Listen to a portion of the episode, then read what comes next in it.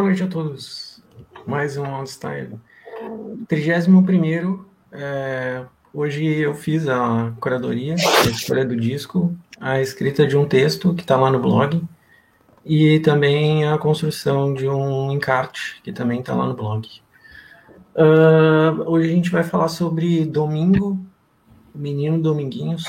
Eu tive bastante dificuldade com esse nome, porque a vontade de botar Domingos é muito grande ali no primeiro Domingo, Menino Dominguinhos. Um disco de 76, é, nesse formato online, é a minha quarta curadoria. Eu tinha feito Criolo, Maurício Pereira, Alcione e agora Dominguinhos. Mas no formato padrão lá, que a gente se, que a gente se encontrava, eu tinha feito um disco que tinha Dominguinhos, que era a curadoria do, do Frevo Mulher, da Amelinha. E aí tinha uma participação emblemática do, do Dominguinhos nesse disco. E eu me lembro de a gente conversar bastante uh, nesse, nesse presencial sobre a presença da sanfona, que era tipo quase no disco dividia espaço ali com com a guitarra e com a voz da Amelinha, assim, de forma impactante. Na faixa Frevo Mulher, eu acho que é o que mais se destaca depois da voz da Amelinha. E aí eu fui dar uma olhada, assim, na obra do Dominguinhos, e é impressionante, assim, tem muita coisa legal. E esse disco é um disco impressionante, assim.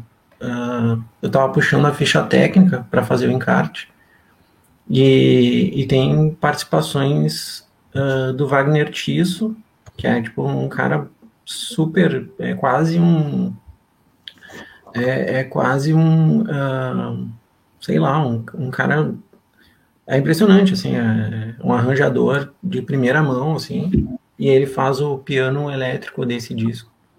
Além dele ainda o Gilberto Gil, uh, o próprio Dominguinhos, né, mas também na percussão o Jackson do pandeiro, só o Jackson do pandeiro na percussão.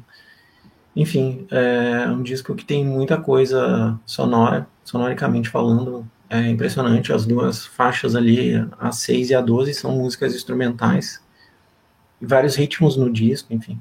E no texto que eu escrevi, eu fiquei, eu puxei mais pelo, pela temática do disco e ficou para mim muito claro assim a, a temática do amor que aparece no, no disco, é, principalmente com relação ao amor, mas um amor não só um amor romântico, mas um amor que se mistura às vezes com amor à terra, um amor à tradição, um amor à, à região assim nordestina, né? Então é um disco que que tem esse sentimento bastante aflorado e, e junto com ele vem uma esperança, assim, que é incontornável.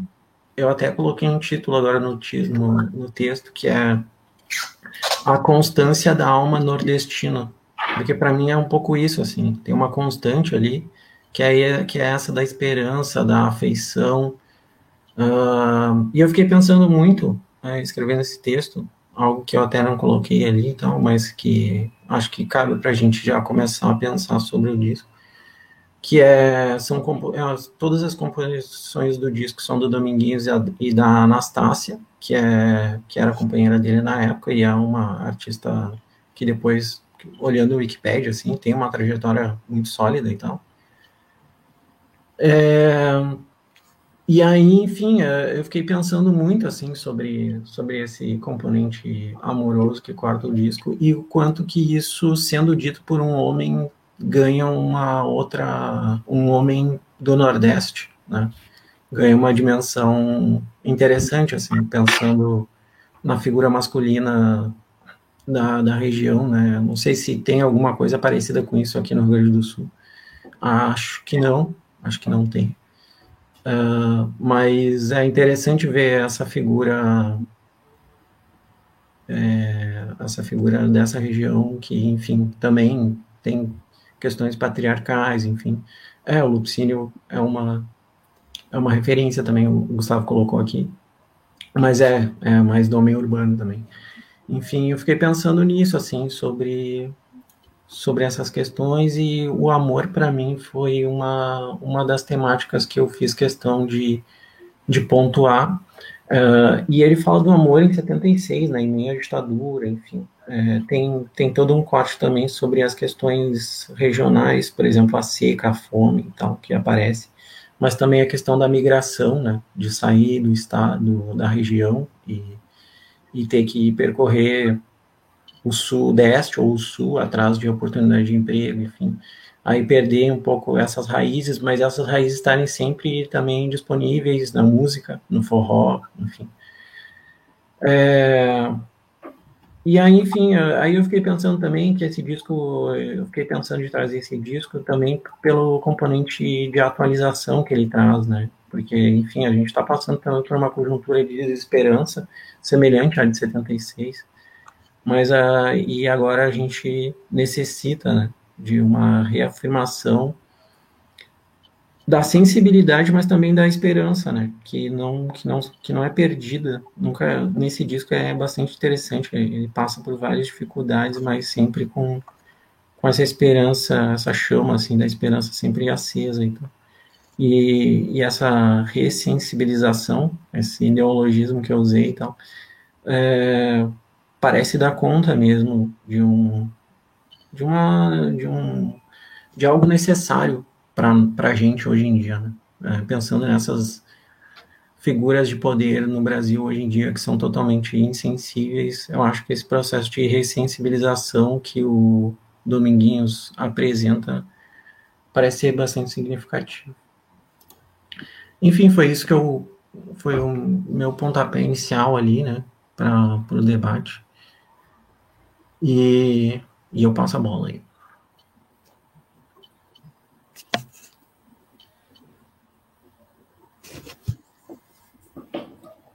É, eu vou falar um pouquinho então, rapidinho. Acho que esse Outstar foi um dos poucos assim que eu não consegui me preparar muito. Eu escutei o disco várias vezes, mas não consegui me debruçar muito.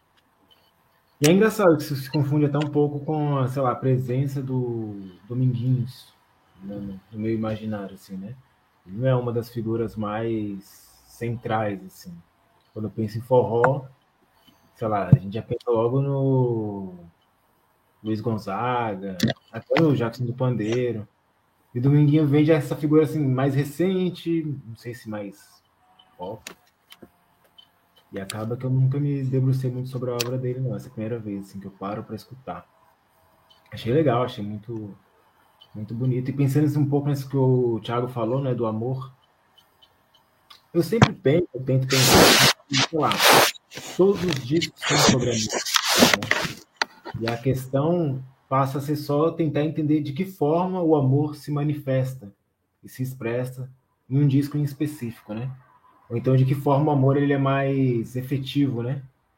Se a gente pensar, sei lá, o samba se expressa o amor se expressa no samba da maneira que ele se expressa, porque no lugar onde o samba é feito, e pelas pessoas que fazem o samba e que, que, que curtem o samba, ele é mais efetivo daquela maneira. Né? Ele é necessário daquela maneira. Já no Nordeste, se a gente for lá para o forró, o amor em forma de música vai se expressar de uma maneira diferente, porque ele precisa. Ou então, quando a gente pensar, né, quando você trouxe sobre os, os sistemas mais ditatoriais, né?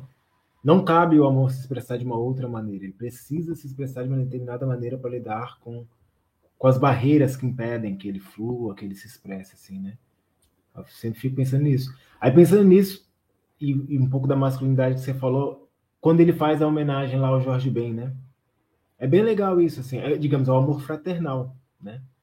Não é um amor é, que vai se expressar sexualmente ou pelo desejo, mas é o amor em, em respeito e admiração à obra de um igual, né? Aquela coisa do tipo, putz, esse cara fez a música que eu gostaria de ter feito uma vez, né? Aquele lá, quando ele fala dos do, alquimistas estão chegando, né? Na música. A impressão que dá é essa, tipo, nossa, ele, esse cara aí fez uma música que eu gostaria de ter feito e só me resta, né, tipo, homenagear, só me resta reconhecer. E trazer, ele traz o Caetano Veloso também. Isso eu acho muito legal. E esse amor, esse tipo de amor também é muito interessante. É o amor entre iguais, o amor fraternal, o amor é, que reconhece, assim. a importância de outra pessoa na sua vida, assim. E, e, e quando eu ouvi esse disco, eu, acho que foi a primeira coisa que me chamou a atenção, né? Que eu vi a primeira música, beleza, e quando eu vi, escutei a segunda música e percebi que estava fazendo referência a Jorge Ben, putz, olha só que legal, velho. Aí continuei ouvindo, né? Aí, deixa eu ver. Acho que inicialmente minha contribuição é essa, sim. Mas eu concordo bastante contigo, Thiago. Esse disco é sobre amor, mas eu acho que tem legal tentar entender as diferentes formas que o amor se expressa, né? Não só aquela chapada que a gente tá, o amor romântico, né? Pegando assim, né? O amor romântico é o amor que a gente tá, quando a gente fala amor, a gente acho que é, o, o que está na nossa cabeça já remete para o amor romântico, que é um tipo de amor, que é uma forma de expressão. Existem vários outros que são igualmente importantes e que infelizmente a gente acaba colocando em segundo plano, né? Que é isso inicialmente. Maravilha, Baiô. A Fê se inscreveu pelo chat. Chega junto, Fê. É, então, eu queria falar um pouco sobre essa questão do amor, é, no sentido de chamar atenção para o quanto de violência, né? Também cabe no amor. É, o Thiago trouxe a questão do disco da Alcione no começo, né? E eu lembro que nessa discussão a gente falou bastante assim sobre a violência patriarcal que existia naquela expressão do amor, né? Naquela expressão subjetiva do amor. No caso do Dominguinhos, é, eu também consigo enxergar é, alguns nuances assim é, da violência. Assim, eu não sei exatamente é, qual é a motivação. Eu tenho uma suspeita é, que está mais ligada com uma questão geopolítica, porque muitas das canções é, são canções que falam sobre a ausência, sobre a partida, né, a necessidade, ou a necessidade dele partir, ou alguém que partiu, ou a própria solidão, né, essa sensação dele estar tá sozinho no mundo. Se eu não me engano, a primeira música já fala sobre isso, sobre ele estar tá sozinho no mundo e não conseguir encontrar ninguém. E é, essa partida assim nem sempre é do de um sujeito amoroso no sentido um amor mais erótico, né? Mas eu percebo que acho que tem uma solidão assim é, da saudade de amigos, da saudade da família e pelo menos para mim tá muito claro que isso tem a ver com com a situação geopolítica dele, né? Eu acho que isso está bastante ligado com, com o êxodo nordestino, né? Com o êxodo rural. É... Eu lembrei bastante daquele filme Central do Brasil, ouvindo, né? Essa situação de ter que mudar para para cidade grande fugir da seca, fugir da fome, fugir do desemprego e perder o contato com as pessoas que você ama. E é por isso que eu é, trouxe né, essa questão de o quanto que violência, a violência cabe na expressão do amor, né? É, as violências, né, são violências diferentes, né? Quando a gente pensa na questão da, da a Alcione. E, e é uma subjetividade bastante marcada, né? Por exemplo, se ele tivesse nascido em um outro contexto sociopolítico, né? Se a materialidade, se a materialidade da vida dele fosse outra, é, essa questão talvez não diria tanto. Só que ao mesmo tempo, isso que é muito bonito, é, são questões que entram no que toca a todos nós, né? Então, é, eu nunca tive que lidar com uma situação parecida, é, com nada parecido com, enfim, ter que migrar da minha própria cidade, assim, e, e, migrar no sentido de perder o contato mesmo, né? Porque a gente não estava falando só, ah, vou mudar para outra cidade e, e depois eu volto nas férias. Não, as pessoas perdiam contato, elas não viam nunca mais a família, não sabiam notícias, se perdiam no mundo. É, eu nunca tive que lidar com isso, mas eu consigo compreender porque eu sei o que é a solidão, eu sei o que é a saudade, isso todo mundo sabe. É...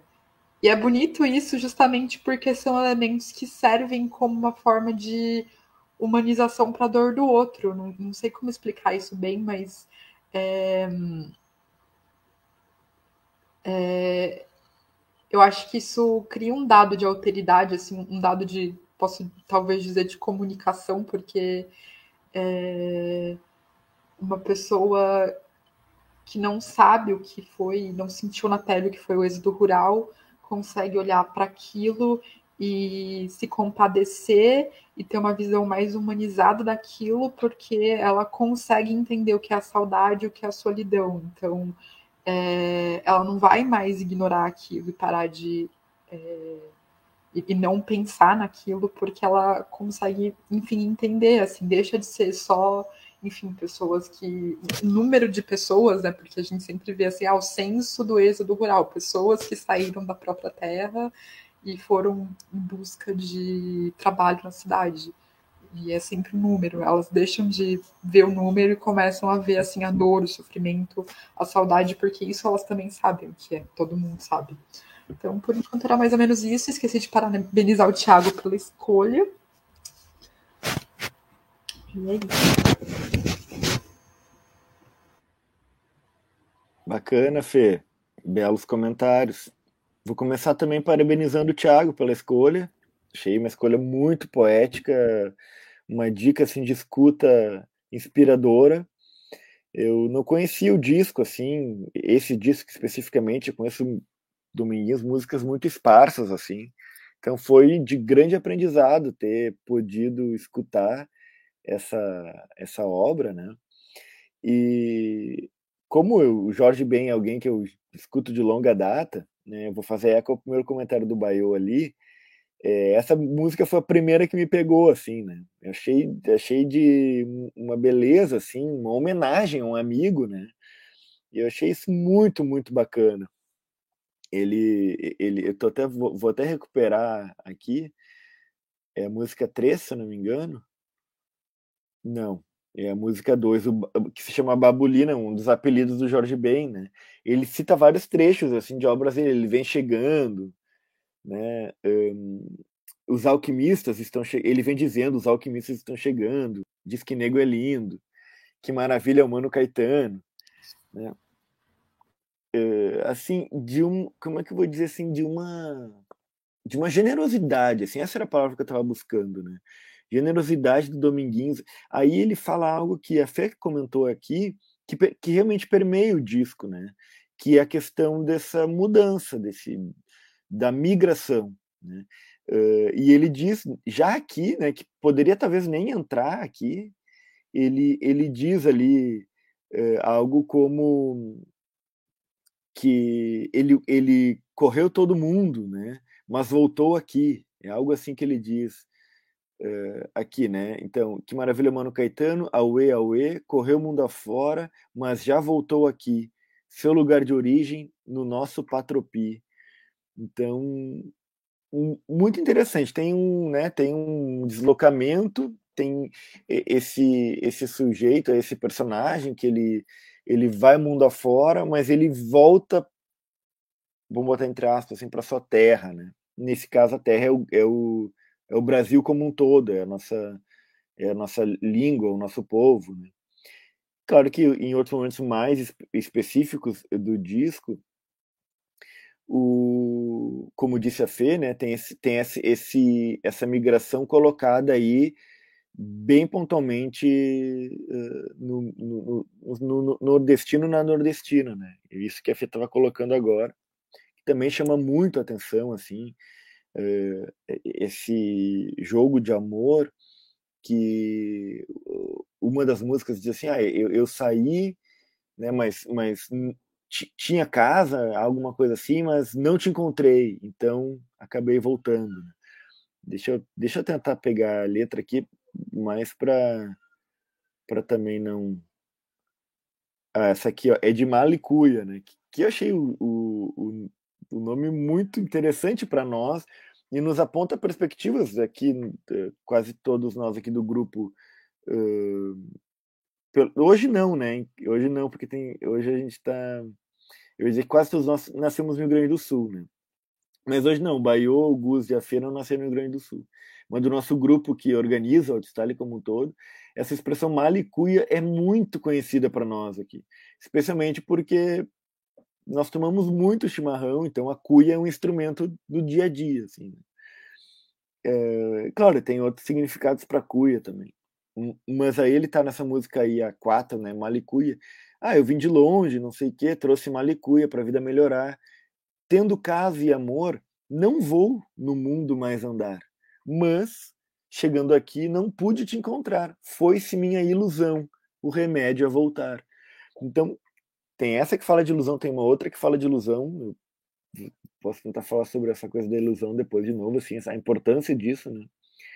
É, mas então é isso, ele, ele, ele saiu de Malicuia de longe, chegou, a vida aparentemente pode até ter melhorado, né, porque ele tem casa e amor, né, é, e não queria mais andar nesse mundo, mas chegando então, ele não encontrou aquela que ele desejava encontrar. Acho que tem algo muito relevante disso que a Fê falou agora, que envolve então, ela disse algo como se perder no mundão, né, algo assim. Então, Dois Amores, o que me dá a entender é, sim, essa música, Dois Amores talvez tenham saído em tempos diferentes, aparentemente para o mesmo destino, ele vai atrás, só que chegando lá ele não encontra ela, né?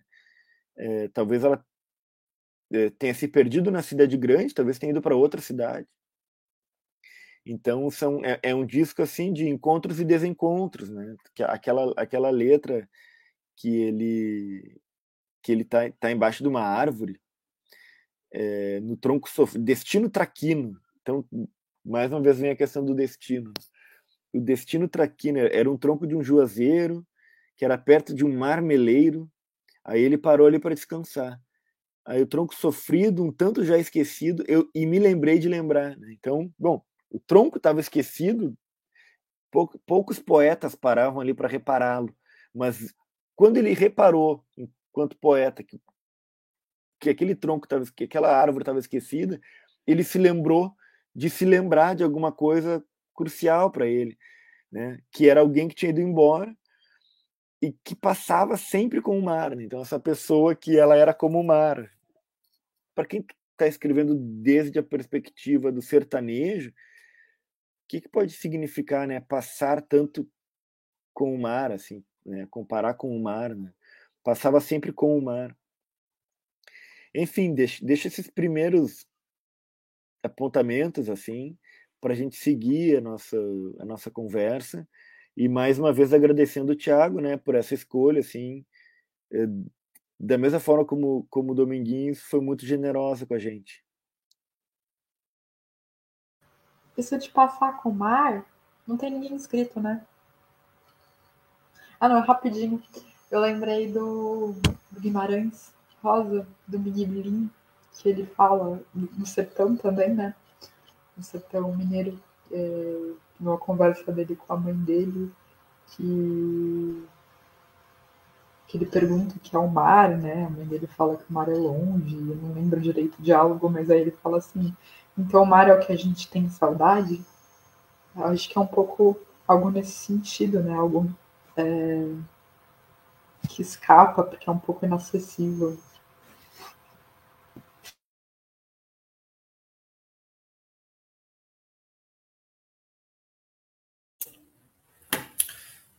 Boa noite. Bom, quero começar primeiro pedindo um pouco de uma, uma desculpa assim, tópica para o Thiago, porque queria ter prestigiado muito mais, mas infelizmente a, as circunstâncias dos últimos tempos da minha vida aí não me deixaram me debruçar, assim como o Baiô, no disco. Mas eu ouvi ele duas ou três vezes, acho que foram três. E pensei em muitas coisas que eu vou querer vou querer perguntar para o Thiago no fim dessa colocação que eu vou fazer para ele me responder. Mas enfim, começo com o, o, pedido de desculpa aí, mas eu ando muito cansado.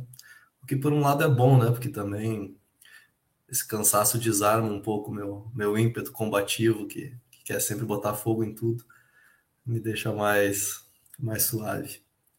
Mas assim, já que a gente infelizmente está sem a presença de é, três dos nossos amigos aí, a, a Beta, a Rai e o, e o João Paulo, só para falar dos que são mais frequentes, né? Porque também tem outras pessoas que estão faltando. Mas eu vou tentar uh, falar, fazer um pouco o papel da Beta aqui, assim, que é a Beta é sempre a pessoa que olha para a capa do disco, né? E essa capa do disco do Dominguinhos, ele tá olhando para o chão, tá olhando para baixo, né? Ele tá. Não dá para ver direito a roupa dele, mas aparentemente é uma roupa de couro típica lá do sertão nordestino. E tem toda uma paleta de cores que lembra muito a aridez e tal. No entanto, tem uma, uma coisa meio plácida assim, no, rosto dele, na maneira como ele olha. É um instante bastante interessante que foi captado nessa fotografia. Ele não está surpreso, nem está triste, nem tá feliz, ele parece estar tá apenas, sei lá, é, fluindo alguma coisa, que parece ser o chão, né? Provavelmente ele tá tocando a sanfona mesmo, né? Mas aí tu tem que dar um, um passo a mais na, na, interpretação, porque ele tá com uma mão na boca, assim, então ele não tá com as mãos na, na sanfona. Uh, tem a tira da sanfona, né? Bom, enfim. Uh, aí quando eu fui fazer esse exercício da beta aí, eu comecei a pensar sobre o nome do disco, né? É Domingo Menino, não sei, é, tá tudo misturado ali as letras, mas é uma coisa com domingo, né? Dominguinhos, domingo, domingo menino e tal. É, eu, eu escrevi essa semana uma espécie de resenha que vai sair na terça-feira sobre um livro de um, de um camarada meu lá de Alagoas, que é o Newton Rezende. Ele escreveu um livro chamado Fantasma. E só para explicar onde eu quero chegar com isso, o Newton ele faz um livro de um, uma coisa, assim, uma, uma ideia, uma voz, um ser, uma entidade, o que quer que seja, que nunca é nomeada, mas que ela está num processo de querer ganhar forma e passar a existir concretamente no mundo. E o livro é meio que a jornada do processo dessa consciência ganhando forma. E eu, nessa nesse processo aí, eu identifiquei uma coisa que eu achei interessante. Que é assim, eu não sei se vocês têm a mesma impressão que eu, mas parece que grande parte da produção cultural contemporânea, sim, tem um clima de domingo. Que eu quero dizer com isso? Domingo no sentido de você pega o que é o pós-rock ou o pós-horror, ou mesmo grande parte da nova ficção do pós-apocalipse, né? Que é sempre uma coisa que está crescendo, crescendo, crescendo, crescendo, crescendo, crescendo, e nunca deságua, né? Essa, essa atmosfera é, expansiva, só que a própria, o que, o que, o que compõe uma expansividade, assim, né, é a capacidade dela de se resolver, né, de se distender e tal. Só que no, no que a gente vem vendo, assim, se vocês ouviram um disco de pós-rock, vocês vão ver, né, que é só só cresce, cresce, a gente está sempre naquela expectativa nunca satisfeita que se resolva, e o prazer está um pouco nisso. E aí eu, eu comecei a pensar qual que é o sentido né, do domingo dentro da tradição da, da, do calendário que compôs os nossos dias da semana, né, que é o, é o cristão. Os judeus têm o, o sábado como sétimo dia, né, que é o dia do, do descanso, né?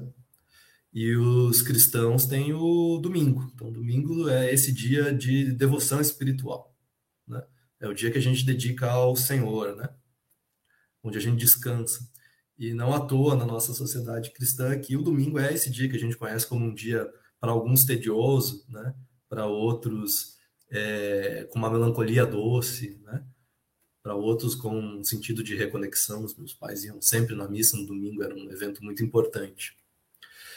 Uh, e de fato, o domingo ele tem esse aspecto, parece que é o dia que, é, que resiste ainda hoje na sociedade secular, ao, resiste com um traço de milenarismo, né? de sentido mítico religioso mesmo, de reconexão. Uh, me parece que nesses fenômenos assim do domingo eterno, do domingo que nunca acaba, é, tá, existe uma busca pelo domingo, né? pelo, pelo sentido religioso do domingo, pelo sentido espiritual do domingo. O, o livro do Newton, eu digo que ele é como um grande domingo que consegue completar o seu ciclo e desaguar na segunda, que faz a, o ciclo entre milenar e secular. Né? E Me parece, então, que tem aí no disco do, do Dominguinhos um, um pouco disso, assim, né? É, quer dizer, vocês estão falando de amor, né? De sensibilidade e tal. Bom, eu sinceramente, mesmo quando eu estou muito cansado, eu não, às vezes eu não consigo evitar de, de ter as minhas implicâncias, assim. Eu implico com a palavra amor. Sei lá porque, acho que é porque eu cansei de, de ouvir ela sendo usada para qualquer coisa, sabe? Então eu acabo tentando buscar outras palavras para dizer o que a gente costuma dizer com amor. Uh, mas tem esse algo, né? Que parece ser uma busca de uma atmosfera espiritual de religação e ligação, de intersubjetividade, de esse esse esse aspecto da, desse trabalho do Dominguinhos, que me soa, que me cheira a domingo. Uh, engraçado que ele tenha recebido esse nome também, né? É, eu, não, eu não sei o quanto esse disco seria um disco que a gente conseguiria ouvir de uma perspectiva. Vamos pegar ali anos 70, né? A gente tem um ressurgimento do Chico Buarque mais secular possível, né? O Chico, o Chico que está voltando a militar com todas as forças, assim, né? Tá falando lá da Revolução dos Cravos, ele tá. É, bom, enfim, nos anos 70, um pouco antes, ele escreveu Construção, que é um disco todo voltado a uma discussão política, materialista. Né? E, e, é engraçado ver as pessoas a quem o, o Dominguinhos faz acenos e homenagens fraternas, né? São pessoas que são também, que têm um pezinho por essa busca espiritual, né? Que é o Caetano, o Benjor, né? O Gil. Acho interessante, né? Essa, eu sempre interpretei essa jornada tropicalista aí dessa galera como uma espécie de inquietação com é, o pensamento secularista que estava é, dominando o pensamento na década de 60, só que nunca conseguiu ser é, formulado com essas palavras. Não, a gente está num cansaço do materialismo, numa busca espiritual, enfim. Bom, tendo dito isso, isso é só uma reflexão aleatória, não quero é, perguntar nada com isso, mas a minha pergunta tem a ver um pouco com isso para o Tiago, que é quando eu ouvi o disco, então, antes de saber da ficha técnica que tu falou agora, eu pensei, nossa, como é Gil isso, né? Como isso é Gil, né? É... E aí eu fiquei pensando, tá, esse disco é de 76, é isso, né? 76. Ele me lembrou muito dois discos específicos do Gil. Um deles é anterior e outro é do mesmo ano. O que é anterior é o Expresso 2222 e o que é contemporâneo, que tem uma música que está nesse disco, inclusive, que é do Dominguinhos, que é o Refazenda. Uh... Tenho sede. Isso, isso. Não, mas o disco é o Refazenda, né? A faixa ah, é Tenho Sede. A minha pergunta para o Thiago é: quem é que influencia quem aí? Sabe, Thiago? Tipo, é, é o Gil que vai buscar o Dominguinhos como uma referência de transformação, assim, nesse, nessa, nessa etapa pós-tropicalista? Ou é o Dominguinhos que, que conhece essa galera mais urbana do, do, do Nordeste, que está fazendo som lá no Rio, em São Paulo, e busca também uma linguagem um pouco mais moderna para o regionalismo dele, assim? Como é que, que se dá esse, essa dinâmica dentro da, da indústria ali? Gustavo esmerilhando, como sempre. Mas, sério, vários comentários impressionantes, assim, é, não tinha pensado muita coisa, principalmente essa questão do domingo, é, bah, várias portas se abrindo, assim, tipo, portas da percepção se abrindo, assim, para o disco. Principalmente sobre essa questão da, da espiritualidade, assim, que eu acho que é uma... que conecta, é, é impressionante como isso conecta o Refazenda a esse disco. Uh, não tinha pensado nisso, a, a capa do Refazenda tem isso muito, né? Aquela meio bata, uma coisa meio budista ali, aquela condição é, minimalista, e, e, acho que na capa interna ou na contracapa, o Dominguinhos aparece no Refazenda. Então tem uma tem um, um, uma conexão assim que é bastante significativa. Só que eu não queria perder algumas coisas que eu anotei e antes de responder, eu vou só comentar algumas coisas. Eu acho que, que é muito isso, assim, que o, que o Gustavo comentou. É, o domingo, esse domingo que a gente tem como, como esse dia que não termina, né? E que é tedioso e tal. Eu acho que é um domingo muito da cidade. É um domingo muito urbano, assim. Eu me lembrei do, de um conto do Caio Fernando Abreu, que está no Inventário do Irremediável, que se chama Domingo e é isso, é, é, essa é a mesma atmosfera. Tipo, é um cara totalmente é, cansado de não ter nada para fazer. Ele chega em casa, no apartamento dele, deita e começa a escutar uma música do vizinho e aquilo leva ele para um outro lugar, assim. E aí ele fica escutando aquilo e ele fica pensando sobre como aquele dia dele é muito ruim e tal, e, e a necessidade que ele é, tem, mas não consegue de encontrar outras pessoas, enfim. E eu acho que o domingo aqui, uh, no, no, disco do Dominguinhos, uh, reconecta isso, assim, da religião mesmo, do, desse fundo é, religioso, espiritual que, que o Nordeste tem, que fica difícil de a gente, às vezes, alcançar, sendo de, outros, de outro lugar, principalmente com essa nossa percepção é, mais cosmopolita e mais... Uh, informada mesmo nesse mundo urbano. É, a gente e, e, aí às vezes parece ah domingo tipo tá o que ele está tentando dizer com isso? Mas eu acho que isso é muito interessante eu não tinha pensado mas tem duas duas pausas no disco de voz né? Tem a faixa 6 e a faixa 12 como se, ela, como se elas fossem mesmo um momento de descanso um, um domingo dentro do disco vem, vem sendo construído um argumento e é uma pausa. De novo, começa de novo uma construção de argumento e uma outra pausa. Então, é, é, é interessante e muito bonito ver esses domingos dentro do, do disco, assim. E, e, eu não tinha nem me passado pela cabeça fazer essa conexão entre as duas faixas, que são músicas, é, que é um, é um jazz forrosado, né? É um, é um, é um jazz aquilo ali, tipo, para mim eu comecei a escutar e comecei, meu Deus, isso aqui é, isso aqui é, um, é, o, é o jazz, só que no, no, no, no Nordeste, com sanfona. Tipo.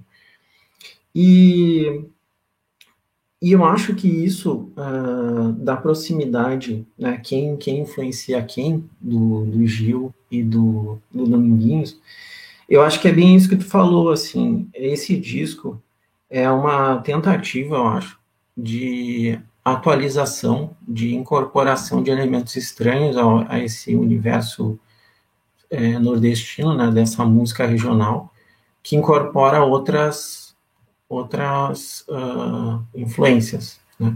Eu acho que o, o, o, Wagner Tiso ele tem bastante influência nisso, porque é um cara que, que circulou muito, é um cara um, é, e é ele que traz o teclado, né, o piano elétrico ali e tal. E, e, é, e, é, muito marcante as passagens, assim, do... Lembra, lembra umas coisas, assim, eu posso estar viajando, tá?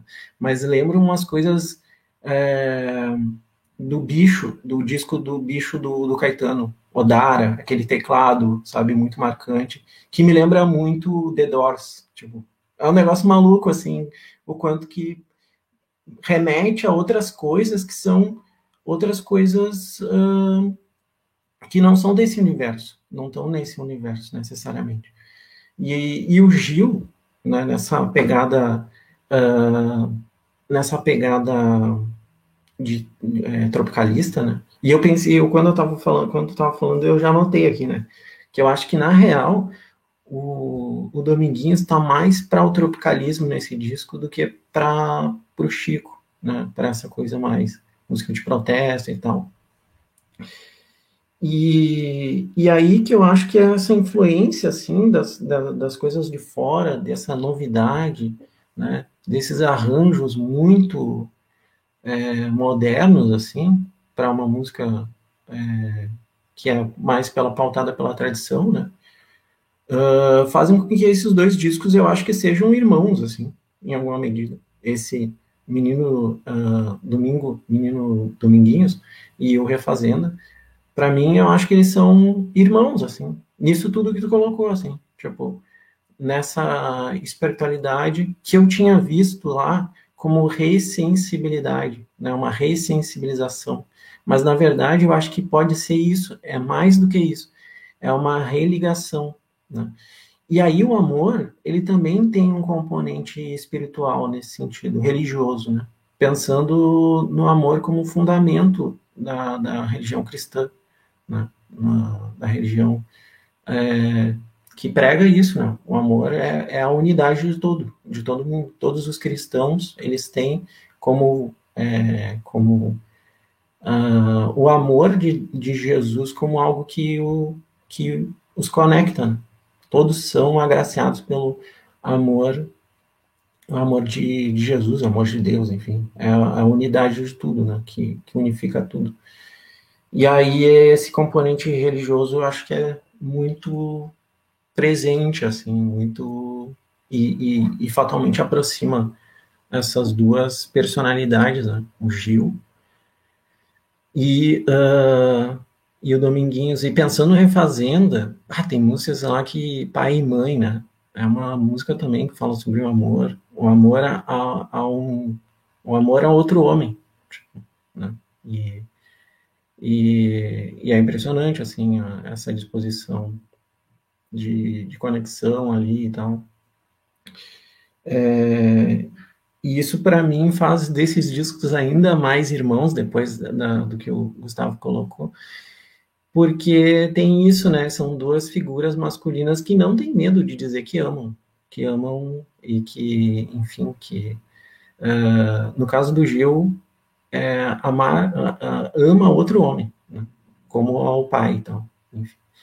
E, e aqui no, no, no, disco do Dominguinhos, é esse amor que também é de, a outro homem, né? Pensando no Caetano, no, pensando no, no Jorge Ben, que aparece, então, essas referências que, uh, que estão no disco, né? Enfim. Enfim, bah, eu tenho muita coisa, eu não tenho muita coisa, mas eu vou passar a bola para o Baiô e agradecer aí a fala do Gustavo.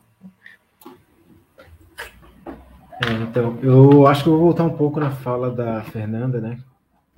Que ela falou sobre o amor, mas ela falou sobre a violência, né? O quanto de violência que cabe no amor. Eu acho essa questão importante, assim. Primeiro, porque eu acho que a gente, talvez seja um pouco esse vício que a gente tem do, do amor romântico, né? que a gente tem. A gente acaba assim, tudo que há de bom no mundo é, é, é, ou é causado pelo amor, ou é pelo, por amor, ou todos os elementos que, que constituem o amor são positivos, e a gente não não consegue lidar muito com o amor real, que é aquele amor que, que dentro de si possui tanto a luz quanto a sombra, né? tanto aspectos positivos quanto aspectos negativos. Acho que isso é, isso é um pouco cristão, essa coisa do, né, é, é, é, tudo que há de positivo é em Deus, tudo que há de negativo é, é no diabo, tudo que é, que há de positivo é, é referente, é ligado a Deus, e o restante é obra do demônio, assim. E a gente traz um pouco isso para essa nossa visão de mundo, e quando a gente pensa o amor, a gente pensa que é, o amor é só o que há de positivo, só o que há de bom. E se aconteceu algo negativo, é a falta do amor, é a ausência do amor. É, é responsabilidade de qualquer outro sentimento, do ódio, de, do que seja, mas não do amor. Do amor, no amor só cabe o que é positivo, o amor só é responsável pelo que é positivo. Eu acho que essa, essa visão é distante da realidade, assim.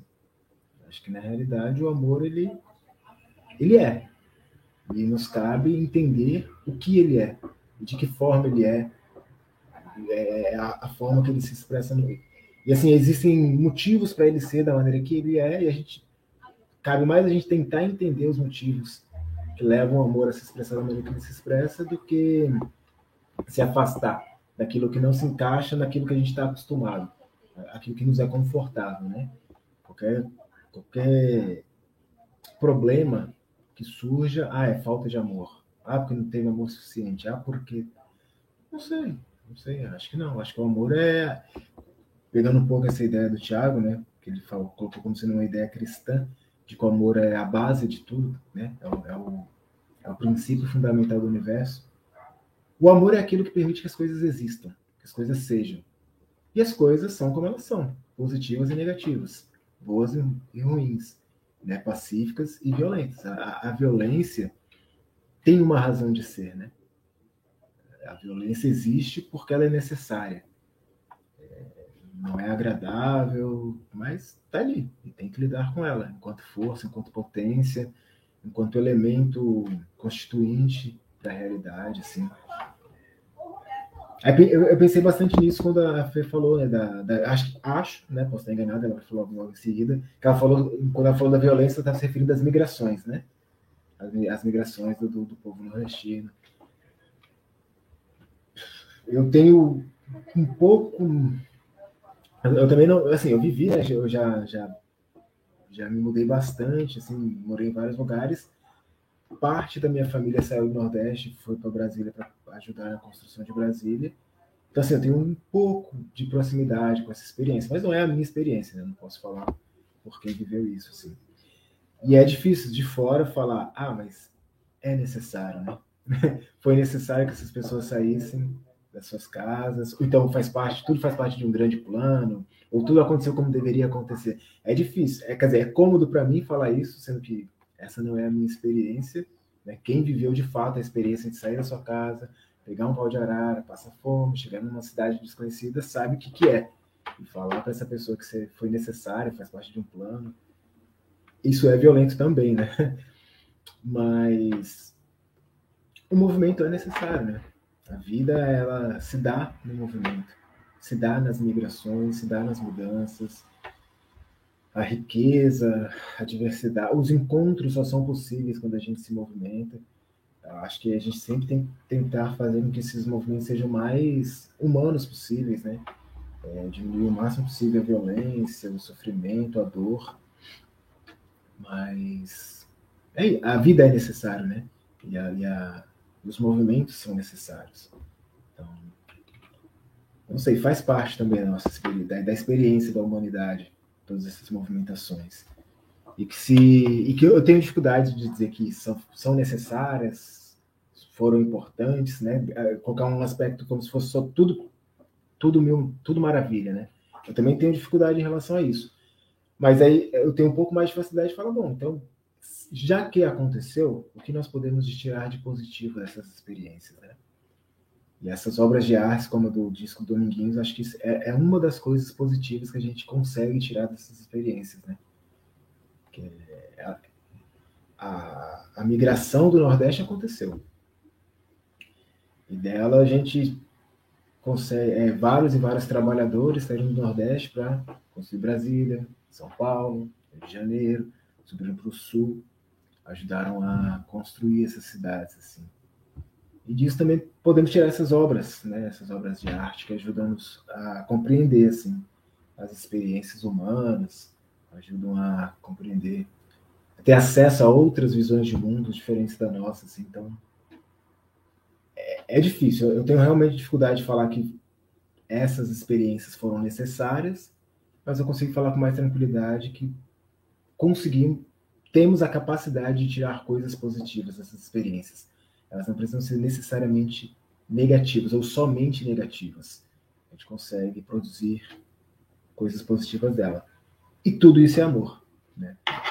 Tanto a experiência negativa, a experiência de sofrimento intenso, quanto a obra de arte que a gente consegue tirar disso, as experiências que a gente consegue tirar disso, tudo isso constitui amor porque constitui vida. Tudo isso é vida, né? sem, Assim, todas essas experiências. A gente não pode escolher quais experiências a gente deseja ter e quais a gente deseja não ter.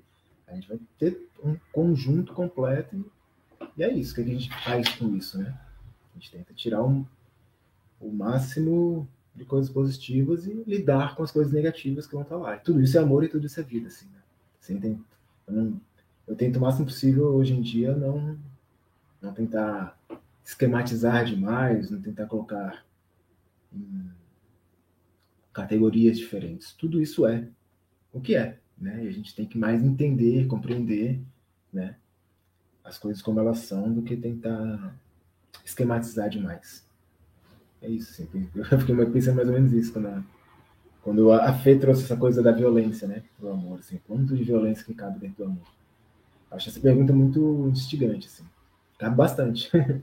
porque cabe bastante vida. É, cabe bastante violência porque cabe bastante outros elementos que constituem o amor e constituem a vida, assim.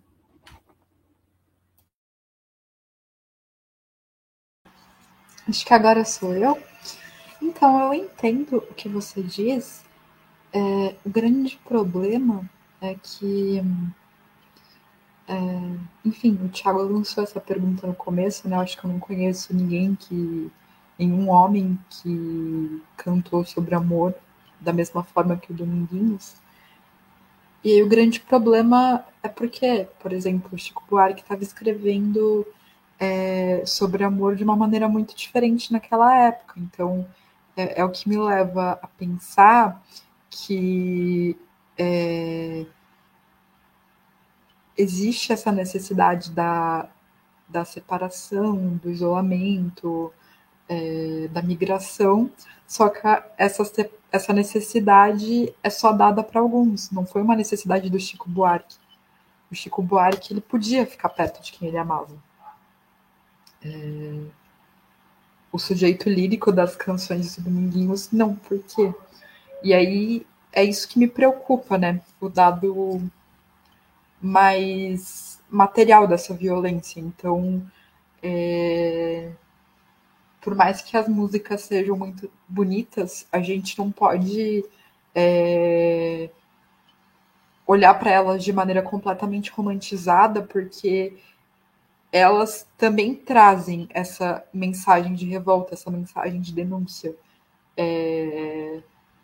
E talvez, se elas queiram provocar algo com o nosso sentimento, se elas queiram mexer com o nosso sentimento, é justamente para levar essa mensagem de denúncia e de revolta adiante, para para que situações como essa não tenham que se repetir, porque, é, enfim, houve essa dor, não tem o que fazer, mas eu acho que a gente também precisa olhar e entender é, para que isso não aconteça de novo, para que uma outra situação seja possível, né? Então, o, na psicologia social você fala bastante disso, né? Do, do dado material da, dos nossos sentimentos. Então, pensando no dado material do amor, né? É, por que, que tem essa violência? Porque é, a, a construção material da vida não estava possibilitando a construção de uma dinâmica em que o amor fosse mais feliz, em que o amor, em que o encontro amoroso fosse possível, né? Porque, enfim, a gente está pensando bastante no amor, mas no desencontro do amor, né? Nesse sentido. E, e é isso que, que as músicas me trazem, as músicas do Dominguinhos, assim, essa necessidade de levar adiante uma mensagem assim, assim, desse desencontro que poderia ter sido, mas que não foi por conta de uma questão externa. É, é algo nesse sentido. Sobre a questão, eu só não sei se eu concordo sobre a questão da arte.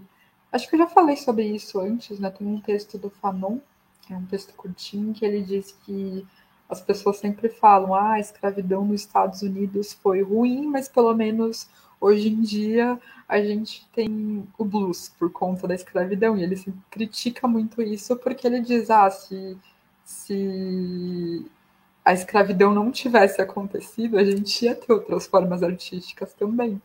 É, então não dá para, sei lá, justificar um trauma histórico por conta da produção artística que resultou disso, porque sim, é, é importante a gente olhar para essas produções artísticas, mas é, não pensar nelas como algo que compensatório, porque não, não tem como compensar uma perda desse tamanho. É triste, não tem como é, apagar essa tristeza. Sobrou isso, tá? Mas não dá para passar uma borracha em cima desse período da história. Então, sei lá, acho que se não tivesse o, o êxodo, ou se as condições materiais fossem outras, a gente ia ter é, outras produções artísticas e talvez até mais, porque, enfim, a gente sabe que é, quando você tem um lugar para morar, quando você tem que comer, é, você consegue produzir mais arte, produzir mais cultura. Então, eu só não sei se eu concordo com isso, mas, enfim. Vai, eu falo no chat, quer ler? Que ele, você Não, falou. É, é, eu só coloquei material seletivo, né? Que eu, que eu entendi que você. O que te revolta seria essa, essa, essas, esses dados materiais, né? De por que acontece com alguns e não acontece com outros. Aí eu pensei na seletividade, né? Que sempre. Os raios sempre caem nos mesmos lugares e não caem em outros lugares. Sim, aí, eu, exemplo, aí uma vez, só, só uma coisa assim, uma vez eu conversando com o Gustavo, eu acho que a gente falou sobre isso, o lance do amor ser um luxo, né? Uhum. Que amar é, amar é luxo. Aí fiquei pensando também que a revolta também é um luxo, né? Porque várias e várias pessoas que estão passando por situações difíceis, quando se revoltam, não tem condições de sobreviver. E falar sobre outro tipo, falar sobre outras características né, da, da realidade, né? Um amor mais romântico, seja uma forma de sobreviver. Né? É, é, é, assim, esse escapismo não é só alienação, é também talvez estratégia de sobrevivência. Fala-se do amor porque precisamos falar do amor porque a realidade. E aí pensando no Chico Buarque, bom, ele está distante dessa realidade. Então, ele pode se dar ao luxo de se revoltar com ela, de falar, não, eu não aceito a realidade como ela está posta. Só que para quem está vivendo a realidade, não aceitar a realidade pode colocar sua vida em risco muito mais do que você se alienar, se afastar um pouco para tentar minimamente preservar um pouco da saúde mental, né? preservar, um pouco da, da vida, da, da humanidade que há dentro de si, né? Porque a realidade em si é, é tão brutal que pode acabar com a humanidade das pessoas que estão passando pela experiência. Assim. Se afastar dessa realidade, às vezes, é, é o que resta. Às vezes é uma estratégia de sobrevivência, que é válida também em alguma dimensão. Assim. Concordo. Tiago? Bora, Tiago. Uh, ali, eh, tem tem uma, uma, música que a gente já comentou aqui, que eu acho que é muito isso, assim, uh, isso tudo que a gente está comentando, que é essa dimensão externa e, e a condição individual, tá? quanto elas estão juntas, né? Que é Tenho Sede. Uh, que, que é muito louco essa música. Eu vou só comentar, eu vou dar uma só um, um pontuar alguns trechos aqui, porque ela parece meio óbvia, mas aí quando a gente vai se encaminhando dentro dela, a gente vai caminhando dentro dela, a gente começa a ter umas dúvidas assim. É, tenho sede, né? Traga-me traga, traga um copo d'água, tenho sede e essa sede pode me matar. Minha garganta pede um copo d'água e aí, tipo, essa dimensão, né? É, da seca, da, da sede, né? da, enfim, da penúria, da, da, precariedade, e daí vem o amor, né? E os meus olhos pedem o teu olhar. Aí depois ele começa de novo. A, a planta pede chuva quando quer brotar, o céu logo escurece quando vai chover, meu coração só pede o teu amor, se não me deres, posso até morrer. Então, as, os dois temas, esses dois temas que a gente estava comentando, que é esse da seca, né, e das precariedades da vida nordestina, se confundem com o amor dentro da, das duas estrofes. E aí eu fiquei com, com uma dúvida assim muito grande que é tipo quem tem sede? É um indivíduo? É esse indivíduo que, que de alguma forma se confunde com a região? Porque a região também tem sede a planta também tem sede. Então é, é como se como se esse sujeito representasse tudo, né? Ele representa é, ele representa o, o dado material, mas ele também traz com esse dado material é, essa subjetividade né, do amor, enfim. E aí, é, e aí é isso, né? Para lidar com, essa, com, essas, com essas situações muito, é, muito difíceis, esse sentimento de, de proximidade, de afeto, comunhão com o outro, se faz necessário em, em, em vários momentos, né? Parece que essa é um, uma tônica, assim, do disco. Lidar com isso, lidar com essas coisas parece mais fácil quando se tem alguém, né? Se tem, se tem alguém que, que ama e, e tal. Se tem essa retribuição desse olhar e tal, de quem está apaixonado, enfim, né? Ou de quem está, uh, de alguma forma, esperando uma retribuição, né? Uma comunhão, enfim. Uh, e aí eu só fiquei pensando nisso, né? Que a, que a Fê comentou, né? Da denúncia e da revolta, de alguma forma elas estão acompanhadas. É uma música de denúncia, mas ao mesmo tempo que traz essa é, essa sensibilidade aqui de alguém que e para mim ficou muito claro assim tipo ah, tem o sede é tudo né? É um indivíduo mas também é um solo é a planta é todo o Nordeste que está uh, sendo representado nessa voz ali naquele eu lírico e, e eu só queria ilustrar isso assim uh, nesse comentário que vocês estão fazendo e de quanto que o amor ali naquele momento está carregando muita dor também, né? A dor de quem não tem o mínimo, assim.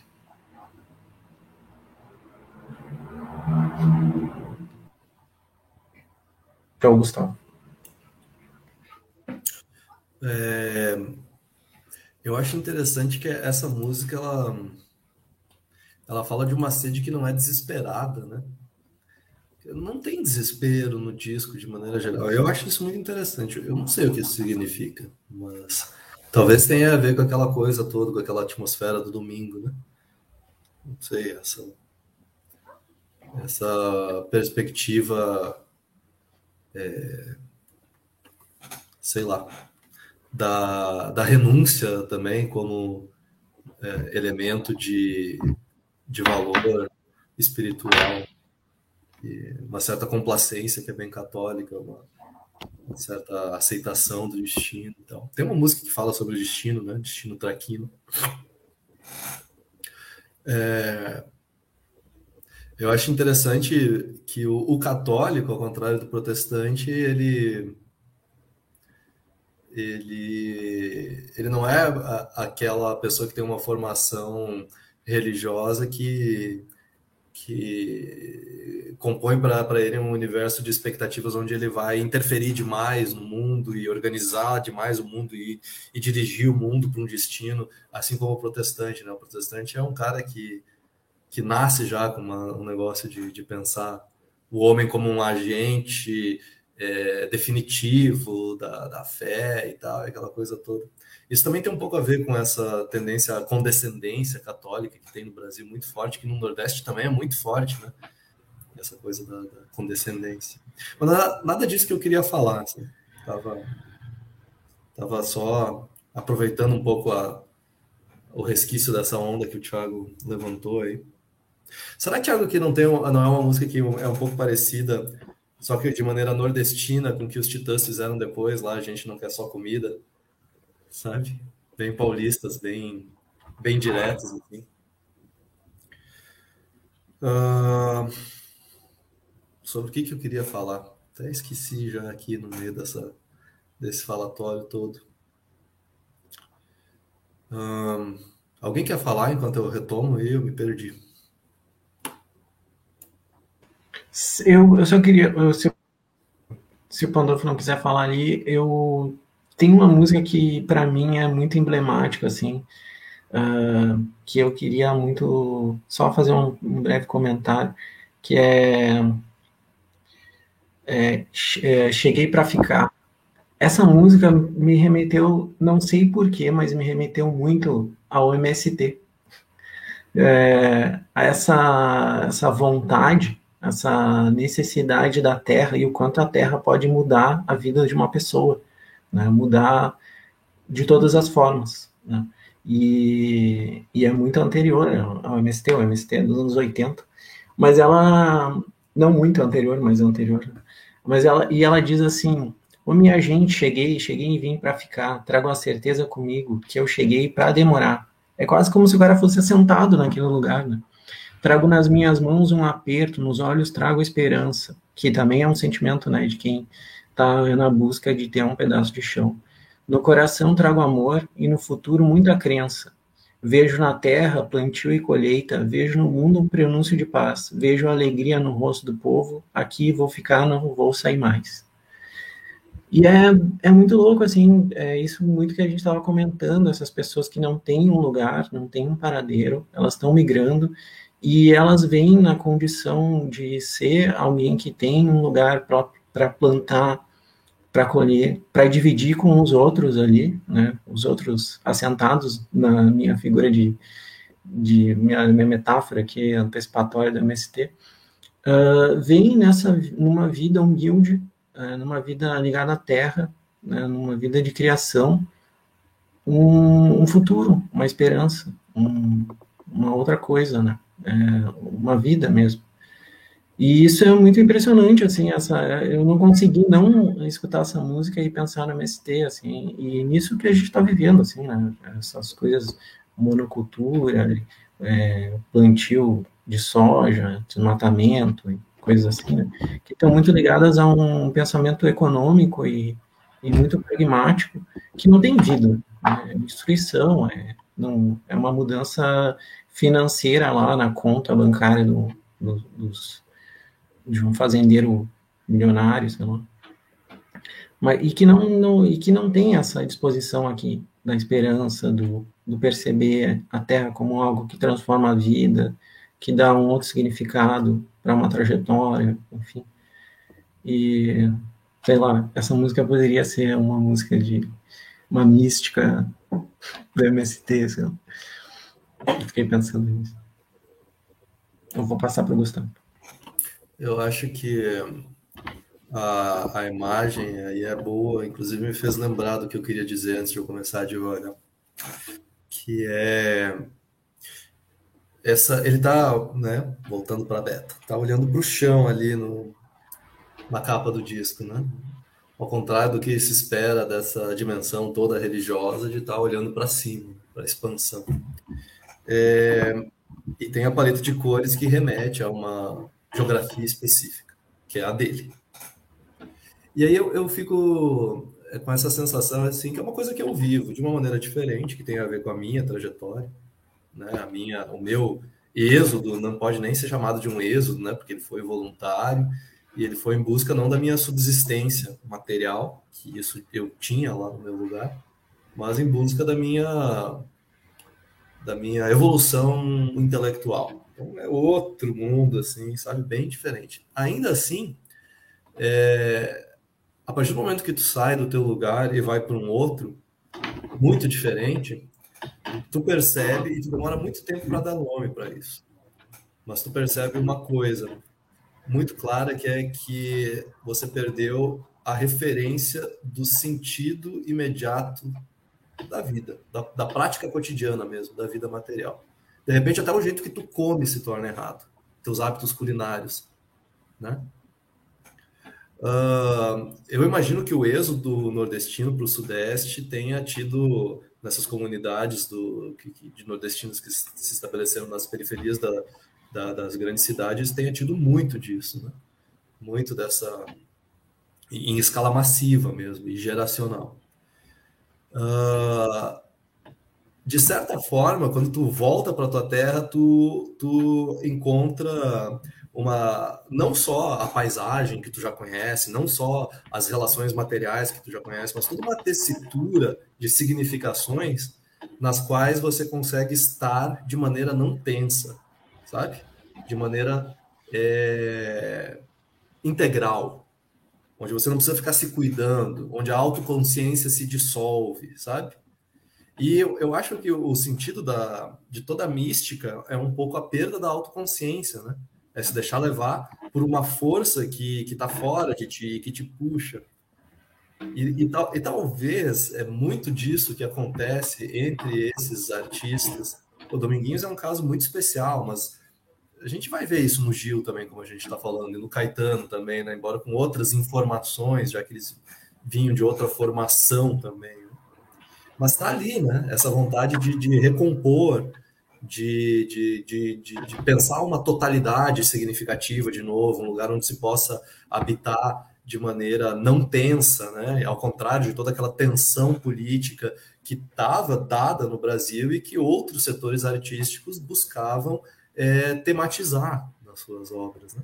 e tomar partido. Né? Parece que os tropicalistas não fizeram isso, isso passou um pouco ao largo, assim como é, Dominguinhos. É muito simples a gente falar. Tem gente que, que vai dizer que os tropicalistas eram adesistas do regime, tem outros que vão dizer que eles eram é, de esquerda contra o regime, porque eles foram exilados e tal.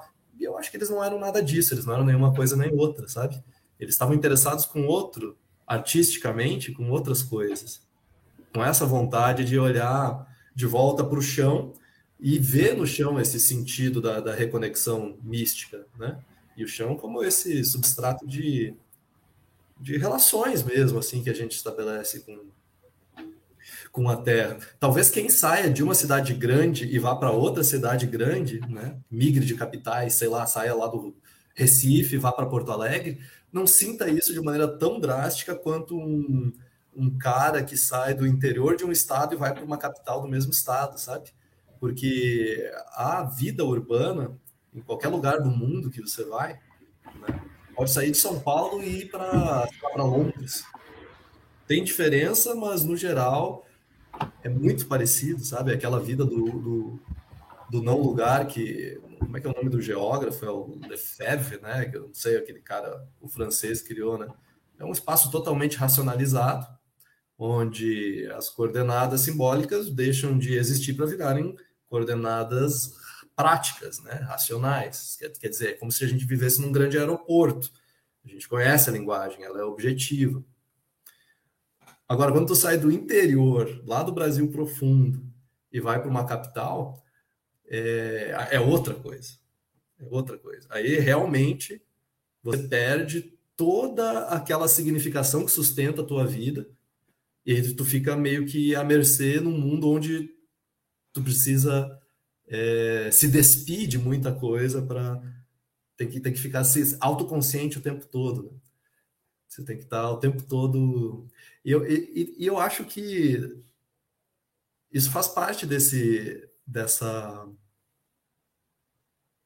poética nordestina dos anos 70, né? É uma forma de reação à necessidade do êxodo para a cidade grande. O Nordeste era um grande interior do Brasil, um grande Brasil profundo naquela época com os seus códigos atrasados, com a sua forma de comer errada, com a sua forma de votar errada hoje, digamos assim, sabe?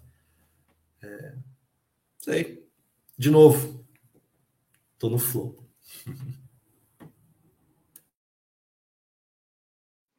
Eu vou pegar esse voo então aí. É... Super boa nosso nosso debate hoje, né? Como sempre, mais uma vez. Eu fico feliz de, de escutá-los, como sempre. Acho que esse autor que o Gus queria se referir se chama Marc Auger. É, do, escreveu um livro chamado então Não Lugar.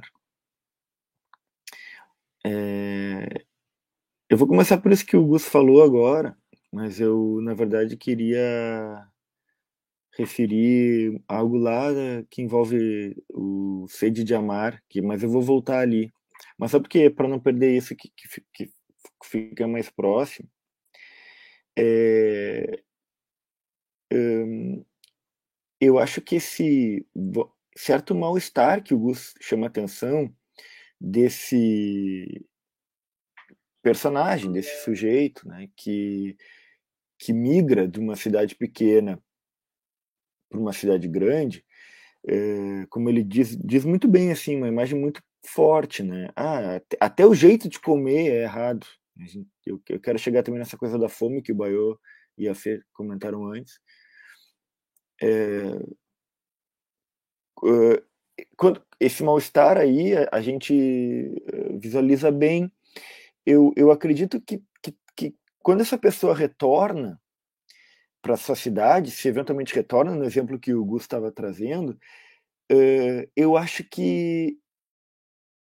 Eu me pergunto se, se ela recupera aquela significação anterior que ela tinha junto àquela sua comunidade, ou se talvez ela também encontra um novo mal-estar, é, naquele sentido de que a gente nunca é mais o mesmo quando a gente volta, né? Eu acho que e aí essa pessoa se torna é, para ela mesma uma, um, um mal-estar ambulante de uma certa forma, como uma consequência dessa dessa dessa migração, né? Esse, dessa desse trânsito eu, o, o, trânsito transitou nela, então, de certa forma, ela lá eh, comia errado, ela vai chegar, vai voltar para sua cidade e vai, vai vir com uma certa gíria da capital, e os seus irmãos, seus parentes vão vão estranhar, mas que mané é isso que tu tá falando? Né? Que coisa é essa? Mané já é uma gíria que eu nem sei se caberia, mas enfim, né? Que que é isso que tu tá falando, né? Quer dizer, eh, de uma certa forma, é muito forte isso que o Gus falou da perda da significação porque ela vai uh, ela vai uh, tocar muito profundamente na, no esfacelamento da, dessa, de uma unidade, de uma aparência de unidade. Ah, então eu uh, vivo na minha cidade, perto do meu, da minha família, com todos os meus amigos desde a infância, nos conhecemos todo mundo muito bem, falamos a mesma língua. Uh, isso, é, isso a gente sabe que é sempre uma aparência, né? Porque uma, um, chega um, um, um, personagem novo nessa comunidade e desestabiliza também uh, tudo isso que a gente achava que era, vamos botar entre aspas, né? Pura identidade, assim. E eu acho que o livro, o, livro, o, o disco, ele, ele, ele, retrata isso, assim, né? de uma forma uh, bem sutil, realmente, né? O, o Gus foi feliz quando ele falou mais uma vez, foi feliz quando ele falou que uh, não tem aí. Como é que foi a expressão, né? Não tem um. Uh, não era, não era rebeldia, né? Era uma outra palavra, talvez até com D, é, assim, um desespero. Né? Não tem um desespero. É, realmente não, não tem esse desespero, é uma, é, uma, é uma outra coisa. Mesmo quando vai falar da fome, que é na última música, uh, desculpa, na penúltima música, porque a última é instrumental, né? Parênteses na questão do instrumental. É, depois do, do álbum que a gente escutou, é, a última curadoria da Beta, que foi o Aos Vivos, do Chico César, é, eu, eu, eu, escutava assim na semana, né, antes de me preparar todos os dias com o João, assim, várias coisas que eu estava fazendo, às vezes alimentar ele no almoço, sei lá. E ele se apaixonou pelo disco de uma forma, gente, de uma forma que ele pede para escutar o Chico César. Ele começa a gritar, gritar, gritar. Quando eu coloco o Chico César, ele para de gritar, ele ouve. Aí eu mostrei para ele o Chico César no YouTube e tal. Aí tem um show do Chico César ali no YouTube que ele pede todos os dias. Ele escuta umas 10 vezes por dia o mesmo show. Se eu boto outro show, ele esperneia, ele quer aquele. E é um show que o Chico César é, é, faz é, na pandemia, aí, aí, em São Paulo, na, na Casa de Francisca. E é uma escola que contrata ele para fazer a festa de final do ano virtual, né? Virtual real, né? E aí é a Avenue, né? Talvez a Fê conheça esse colégio, eu nunca tinha ouvido falar, né? Uma escola até internacional, depois até procurei, assim. Bom, Aí, nesse disco, eu até comentei com o Baiô no nosso prenúncio aqui, no nosso preâmbulo, antes da gente entrar, né? Que aí tem uma música ali que ele que ele diz assim que ele tá que é a música que ele compôs com o Dominguinhos, né? É, é, e, e, daí é, que assim Deus me proteja de mim e da maldade de gente boa, da bondade da pessoa ruim, né? Nossa, é uma música muito linda, assim. Bom, antes de cantar essa música, ele diz assim: a maior alegria da minha vida foi ter composto essa música com Dominguinhos. E ele está aqui, neste momento, conosco, na minha voz, no meu sentimento. Né? Muito lindo, assim. Ele... Bom, eu, eu quase decorei todas as falas desse show, porque eu escuto mil vezes. Escutei mil vezes. Então, é, fazendo esse parênteses assim, a respeito do. Aí ele diz assim: o, ele diz que, que Dominguins, ele cita outros artistas, é o jazz nordestino. Ele está fazendo referência ao jazz nordestino. E o Thiago, né, super sensivelmente, falou agora desse, dessas partes instrumentais da música, né, que apresentam esse jazz, né, que é o jazz nordestino, assim. Né? Então, esse, esse parêntese que, que, eu não queria que eu não queria deixar de falar, né? Bom, mas, mas voltando à questão da, da fome ali na, na, música 11, então antes dessa instrumental que apresenta um tipo de jazz nordestino, né? Na, nas últimas três frases ele está dizendo assim, bom, ele está com é canto de Acauã, né? O, o Tiago trouxe no nosso grupo antes que Acauã era um pássaro que referenciaria a morte. A Fê comentou rapidamente aqui no nosso chat que isso seria uma homenagem ao Gonzagão. Depois quero que ela fale alguma coisa sobre isso. É bom. Uh, esse o Acauã já cantou, né? Esse pássaro. O sertão todo ouviu. Supondo que seja essa coisa da morte, né? A presença da seca, diz. Né? O sertão todo ouviu a presença da seca. Chegou todo mundo e sentiu. É assim no sertão e ninguém vai mudar. Quem tem olhos vê longe. Nem é preciso estudar. A mente de sertanejo nunca tem limitação, é as últimas três frases. É a proteção divina que ajuda pondo a mão. Pode até faltar comida, mas sabedoria não. Pouca gente falava, né? Quer dizer, é preciso. É, é preciso. Claro que tá bem alimentado para fazer arte, né? tá, tá bem alimentado para estudar, para pensar, para caminhar, né? As coisas mais, mais básicas, nós acreditamos que seria importantíssimo estar bem alimentado. E aqui ele dá uma invertida nisso, né? Pode até faltar comida, mas sabedoria não. Quer dizer, tem uma sabedoria da fome reivindicada, uma sabedoria da seca, né? Essa mente de sertanejo não tem limite, né? E, e, e não tem limite, assim como no âmbito religioso, que o Gus trouxe muito bem, assim, nossa, foi uma sacada muito boa a questão do domingo religioso, né? É, essa ilimitação é uma característica de Deus, né? Vamos botar assim. É, a proteção divina ajuda nessa nessa ilimitude, sei lá, infinitude, né? Para que essa sabedoria se faça sabedoria, assim. E bom, um tipo de sabedoria assim que eu, que eu quero aí antes de passar a bola, comentar, ela está entre justamente a música 7 do, do Tenho Sede e a música 10 do Cheguei para Ficar. Foram as duas que o Thiago comentou agora há pouco, eu já tinha selecionado para falar sobre elas também. É, né? E justamente essa frase que o Thiago trouxe, meus olhos pedem teu olhar. Então tem toda a metaforização em relação à, planta né, e à água, uh, a própria vida e essa relação vida e água, né? Uh, então o, o olhar como uma das instâncias mais básicas de constituição da subjetividade, né? Aquele o, o olhar do bebê, sei lá, para a mãe, né? Para o pai, enfim, nem precisa ser mãe e pai, para os primeiros cuidadores que dirigem também um olhar para ele e que formam aí um, um speculum e um spectrum, né? Que depois vai ter consequências as mais diversas uh, uh, para cada um.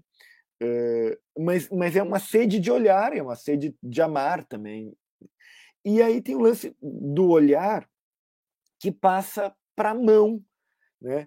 É, é muito forte, assim, ficou muito forte nos nossos últimos anos aqui de pandemia, o lance da gente não poder mais apertar a mão, né? E, e, e, e com máscara, olhar direto no olhar, quando tinha que encontrar as pessoas, eventualmente na rua, né?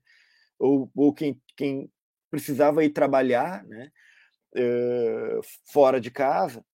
Então, uh, ele diz ali: trago nas mãos um aperto, nos olhos trago esperança, no coração trago amor, no futuro muita crença. Bom, o Thiago dialogou, visualizou o MST, dialogou com, com esse movimento, que eu achei sublime também esse diálogo, assim, mudou drasticamente a minha interpretação da música, né? Mas tem uma coisa a respeito do levar a mão e essa mão ser uma espécie de espera para que o aperto de mãos aconteça, né? para que o encontro aconteça, não meramente um pacto, né, mas uma amizade, um encontro, né, um, um cumprimento, uma religação, né, assim como religar de religião, né, uma comunhão ali. Uh, tem até, se não me engano, uma frase muito conhecida do Paul Celan, que ele teria dito algo como uh, o poema é como um aperto de mãos, né? Uh, não sei dire direito onde que isso em que, em que, poesia isso está, ou se é algum outro texto ensaístico dele. Né? Uh, então, é, é, trago nas mãos um aperto que, né, é, é, é esse, esse, esse, aperto de, esse aperto de mãos que, é, que é como se esperasse, a cada vez que ele acontece, a vida inteira para que ele viesse a acontecer. Assim, achei lindíssimo isso. então, minha, minha intervenção agora nesse momento vai por esse sentido, assim, tentando articular o olhar, o aperto de mãos, o religar, assim, é, que muito bem é, todos vocês trouxeram aqui, né, para o nosso, nosso debate para o nosso encontro. Daí eu passo a bola.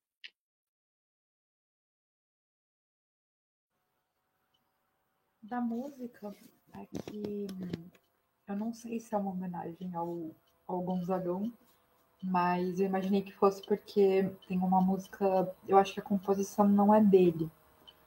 É... Mas foi ele que lançou. Eu acho não, não é dele a composição, eu só me esqueci o nome do compositor. Aí eu não sei se é, sei lá, se tem a ver, assim. Pode ser que sim, mas pode ser que não, porque é...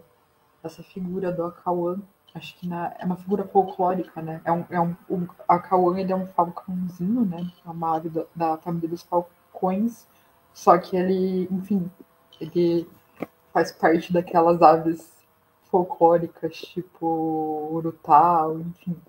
É... Aí o canto dele, quando ele canta, é sinal de que vai ter seca. Que o canto dele é, é prenúncio da seca. Aí eu não sei. Eu, eu senti que poderia ser uma homenagem, mas eu não sei, porque também pode ser só uma coincidência, mas não, não sei, eles são tão próximos que eu acho que sim, é um diálogo. Mas eu acho a, a música do Dominguinhos, apesar do, do tema ser igualmente triste, eu acho um, um pouco mais animadinha, assim. É, felizinha do que a do Luiz Gonzaga, porque a do Luiz Gonzaga é, é um lamento, é uma dor terrível escutar aquela música.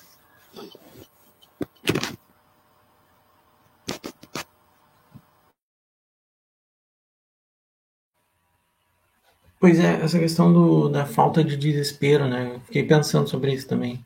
É, por que, que temas tão difíceis como sede ou fome e mesmo deslocamento, né, forçado, porque que eles não recebem um tratamento mais é, mais sofrido mesmo, assim, né? não, não ela não tem um lamento, enfim.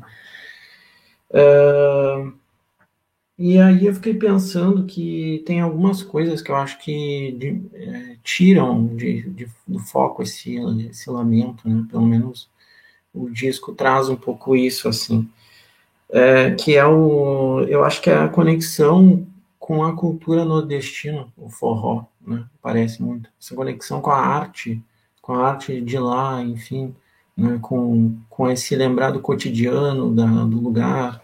Tem a, a música forró, né? Que, é, que tem título ali, é, forró do sertão.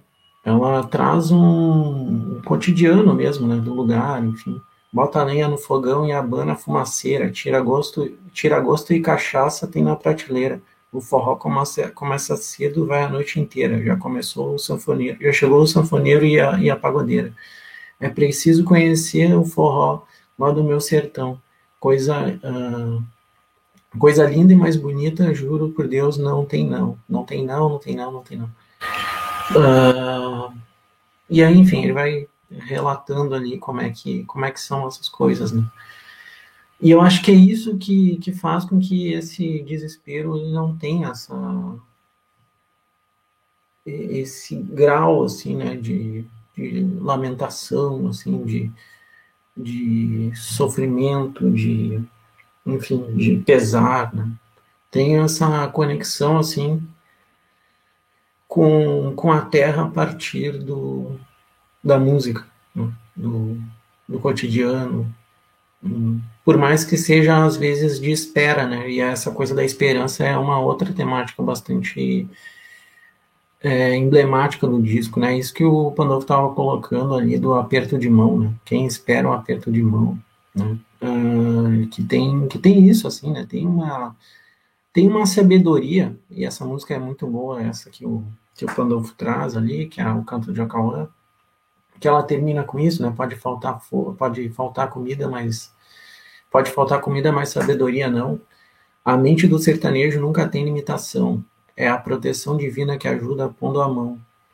Pode até faltar comida, mas sabedoria não.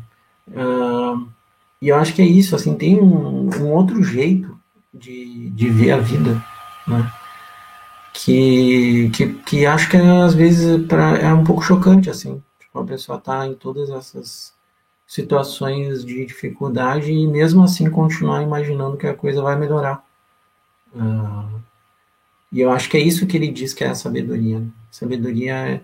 E aí, e aí tem uma coisa também que eu fiquei pensando muito assim, que é essas pessoas, é, esses eulíricos das músicas, eles estão conectados de alguma forma com a região. Eles sabem das limitações da região. Eles sabem que a seca vai chegar, eles sabem que o, que o Acauã vai, vai cantar e, e vai faltar, vai faltar água, né?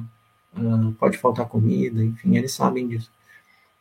E, mas aí que eu acho que tem a denúncia. Essas pessoas estão conectadas com a região, elas sabem das limitações da região, mas elas sabem que elas poderiam viver naquele lugar se alguém fizesse pela região. Né? Se tivesse um, um, um governo, sei lá, uma autoridade, enfim, que olhasse para eles e que pudesse possibilitar que essas coisas fossem contornadas, né? que, que, enfim, que o, o Acauã fosse cantar, a seca fosse chegar, mas eles não, não, o gado não precisava morrer, as pessoas não precisavam se mudar, enfim, uh, ter um mínimo de, de assistência que possibilitasse que essas pessoas continuassem vivendo onde viviam.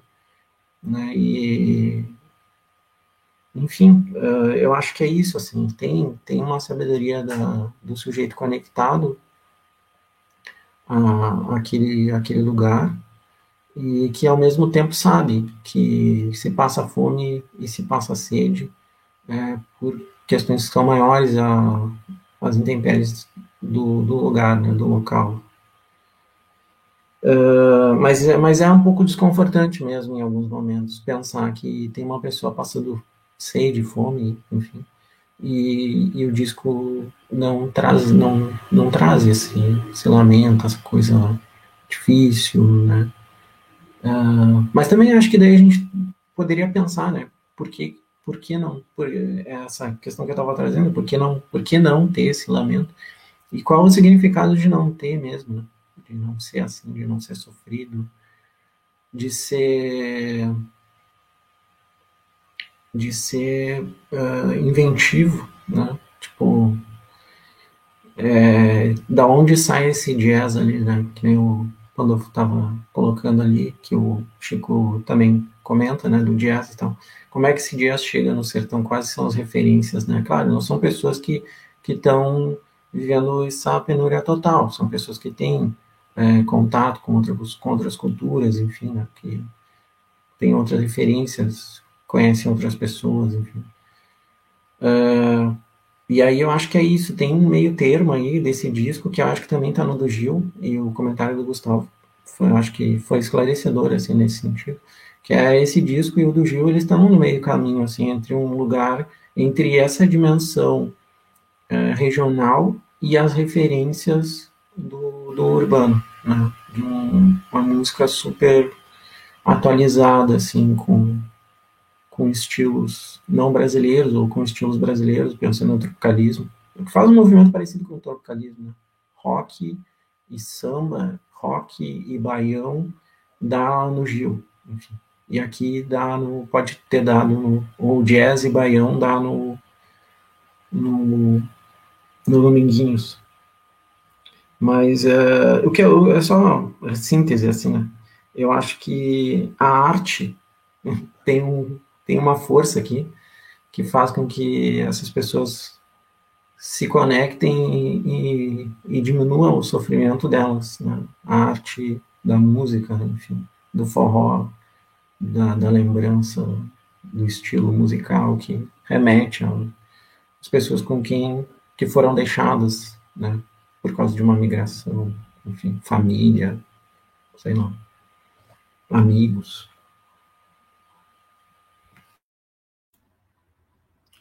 É, então, eu fiquei pensando agora um pouco sobre isso, a ausência do desespero, né? E a presença da sabedoria afirmada no disco, né? A, ausência de desespero notada pelos ouvintes e a presença da sabedoria afirmada pelo, pelo artista. E aí eu fiquei pensando, a quem serve o desespero, né? Quem está vivendo a situação, passando pela situação. O desespero ajuda né? O desespero resolve a situação. Se desesperar traz água ou traz ou faz com que a seca não, aconte, não aconteça ou faz com que as pessoas não tenham que deixar suas casas em busca de melhores condições ou até na travessia, né? Ah, o desespero ajuda as pessoas a fazer essa, essa, essa travessia com mais segurança, com mais tranquilidade, né? A quem e pensando um pouco nas autoridades que poderiam fazer algo né, para ajudar a situação. Quando há desespero, essas pessoas são notadas, mas por que, que tem que se aceitar também que o problema só possa ser encarado como um problema que precisa ser resolvido quando há desespero? Porque as pessoas que estão passando por essa situação precisam, entre aspas, vender sua miséria para poder comover quem tem condições de fazer algo pela situação, quando a situação por si só já é, né? É, pensando na seca. Bom, se é a seca, a gente tem que fazer algo para lidar com a situação. Não é o, a presença do desespero que deveria ser o, o fator determinante ou legitimador da situação para que, sei lá, algo seja feito em relação à situação. A seca, algo precisa ser feito. As pessoas que estão dentro da situação, saem do local em busca de melhores condições. Quem está de fora, numa situação um pouco mais confortável, vê a situação, se há recursos, se há condições, deveria fazer algo e ponto. Né? O, o desespero não deveria ser um elemento, como que posso dizer, que nos chama a atenção, sabe? A, a, ausência dele.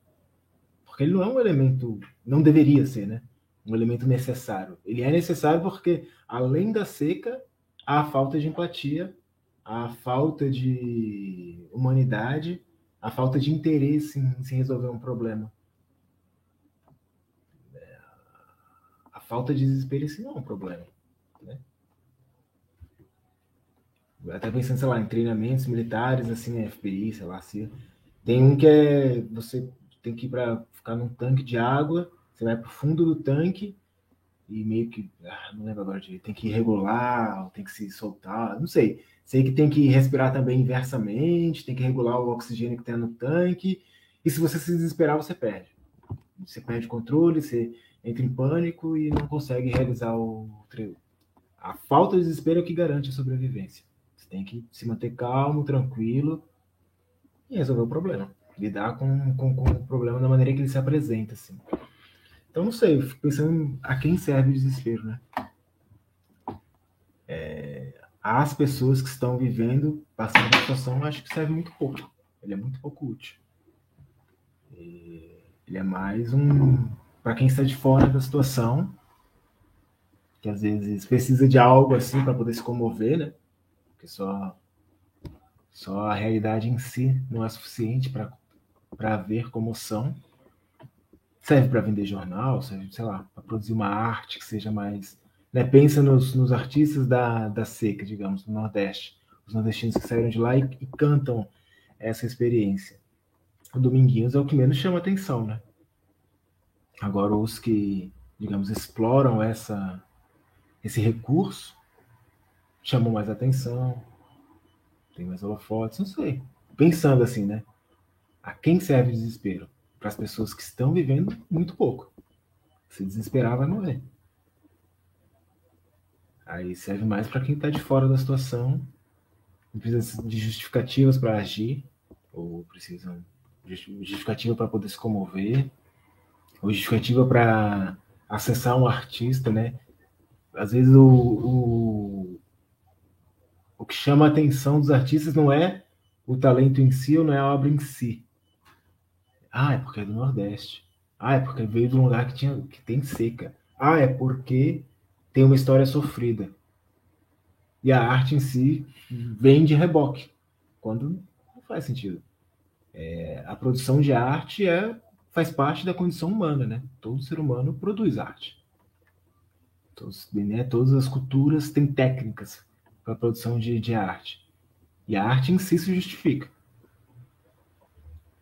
E às vezes a gente perde um pouco isso e o desespero, sei lá, a, a exploração de outros recursos que não os artísticos acaba sendo a justificativa para que tenhamos ou não acesso a determinadas expressões artísticas. Não sei. Só pensando um pouco aqui sobre esse tema levantado.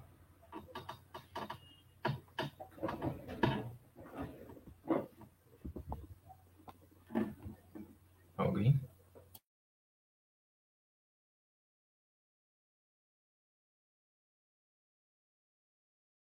Tá sem microfone, Gus. Está sem microfone, é? Eu não tô ouvindo. Você tava falando? Eu não sei. Eu acho que eu não estava falando, mas eu estava pensando, ah, talvez eu tenha falado em voz alta. É, assim. eu, eu, eu, vi você se mexendo assim. É. Não, eu tô, eu tô em outro, outro lugar ultimamente, assim, tô. É, vamos aproveitar então, né? Vamos aproveitar aqui para filosofar, para falar. Pois é, né, cara? É interessante isso mesmo. Eu acho que eu estava pensando isso, mas eu não sabia que eu estava pensando isso, pai. É... Essa coisa que é muito contemporânea e que eu acho que um artista como o Dominguinhos ajuda a pensar. Que é a não estetização de uma condição de é, opressão, não sei, ou de dificuldade, e evitar industrializar esse tema, certo? Como uma moeda compensatória dentro das trocas simbólicas que a gente faz no país. O que, eu quero dizer? Se eu entendi o que eu quero dizer, é uma coisa do tipo. Um, porque eu preciso pegar a minha condição, é, que, né, que, que, passa por certas é, situações difíceis aí, que são, não são da ordem meramente individual, que são de ordem é, estrutural, e que outras pessoas não passam por isso, etc. e tal, por que, que eu preciso é, transformar isso numa. num, num no elemento que me justifica enquanto indivíduo no mundo, sabe? Será que isso não é mais perverso ainda? Eu acho que esse, esse debate vem sendo feito, né? Não, estamos inventando a roda aqui, mas acho que é um pouco nesse sentido. O Dominguinhos não faz isso, né? Ele pega o Nordeste ali como uma, uma simples pertença. Eu sou isso aqui, sabe? Não é? Olhem para mim, olhem para mim porque eu tive que fugir da seca, sabe? Vocês são todos maus porque vocês não olham para mim porque eu tive que fugir da seca. É, não, vou me expressar aqui, vou falar, né? É muito orgânico todo esse processo, assim. Eu acho que é por isso que ele fica tão, tão bonito, assim. Eu também não sei mais para onde eu, eu, eu quero ir com isso. Era só isso mesmo.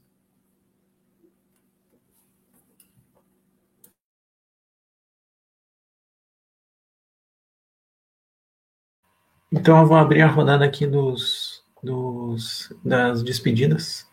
É, eu acho que eu concordo com o Gustavo. Acho que o fato de não ser um disco panfletário é, sobre as dificuldades que são uh, fundamentais, assim, né? Tipo, a, a, gente, enquanto país, conseguiu erradicar a fome e agora voltou, né? Então, é um, é um negócio, é um problema crônico, né?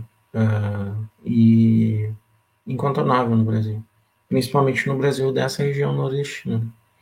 Mas o que o Dominguinhos faz é justamente isso, é tratar desse, disso, né, desses problemas, é, com um lirismo, assim, com uma capacidade é, de, de, uma capacidade poética que, que impacta, assim, e que e daí volta para aquela máxima, assim, é, de será que é possível tratar de questões traumáticas com com, com poeticidade, sabe? Será que é possível? Né?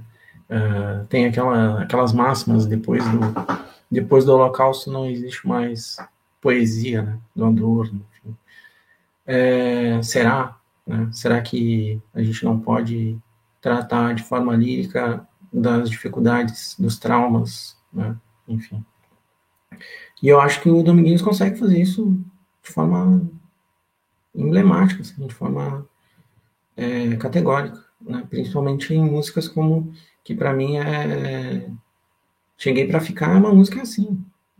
O cara tá falando de o quanto é importante ter um pedaço de terra e, e isso não precisa ser um panfletário, né? Não precisa ser algo é, a ser comunicado diretamente e pode ter momentos de, de, de, de lirismo como esse aperto de mão, né?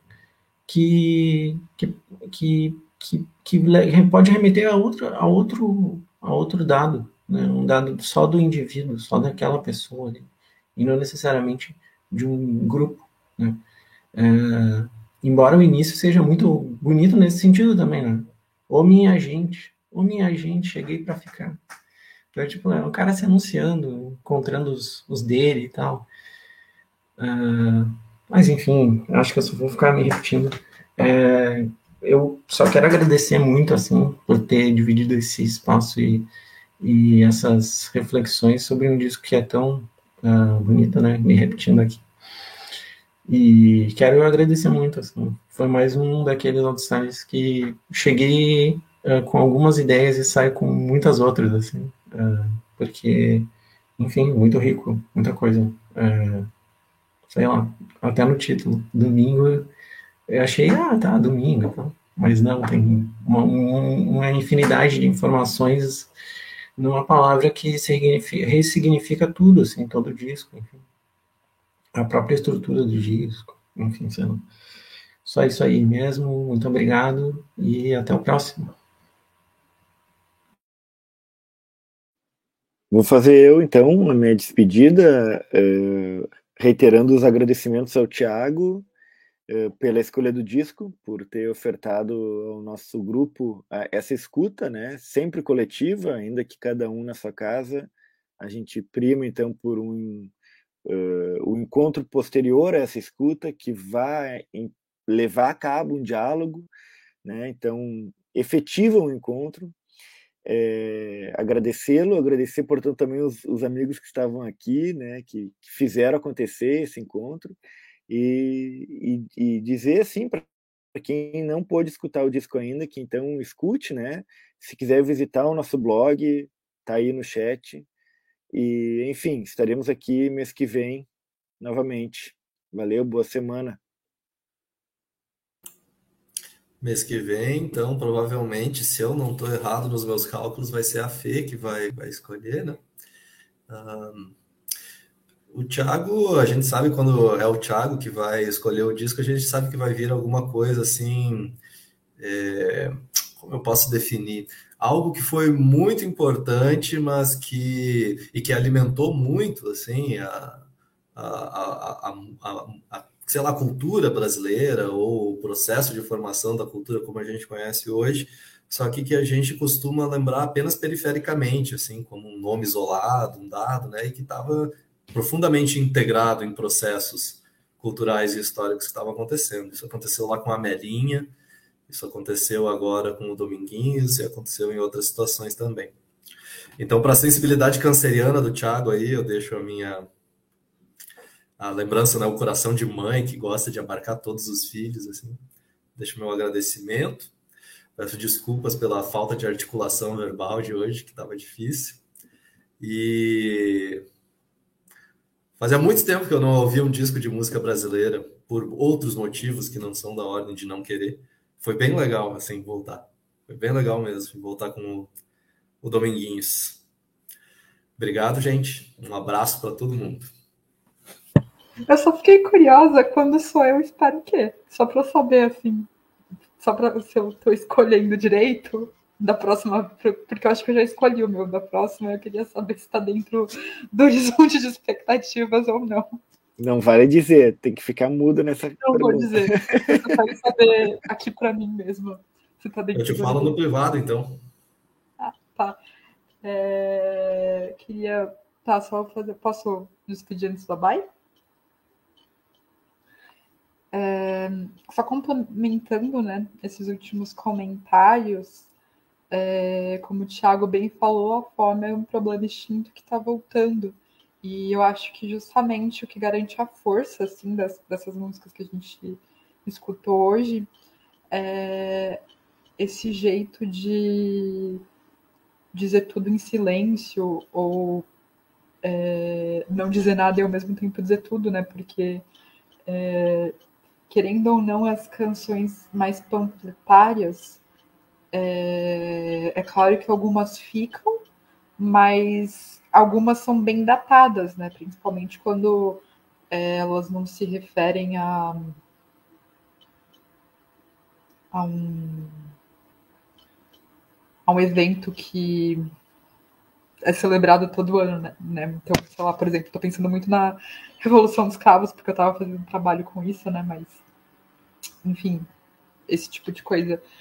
E eu acho que nesse âmbito, assim, que gente, nesse, nessa chavinha, assim, que a gente pode colocar o Dominguinhos, são é, músicas que eu acho que talvez elas tenham um sentido histórico, elas continuam, assim, com dentro de uma outra dinâmica e de repente o movimento da história retrocede um pouquinho e a gente olha para elas e pensa, ah, tem isso também é, que faz sentido. Isso que é muito bonito.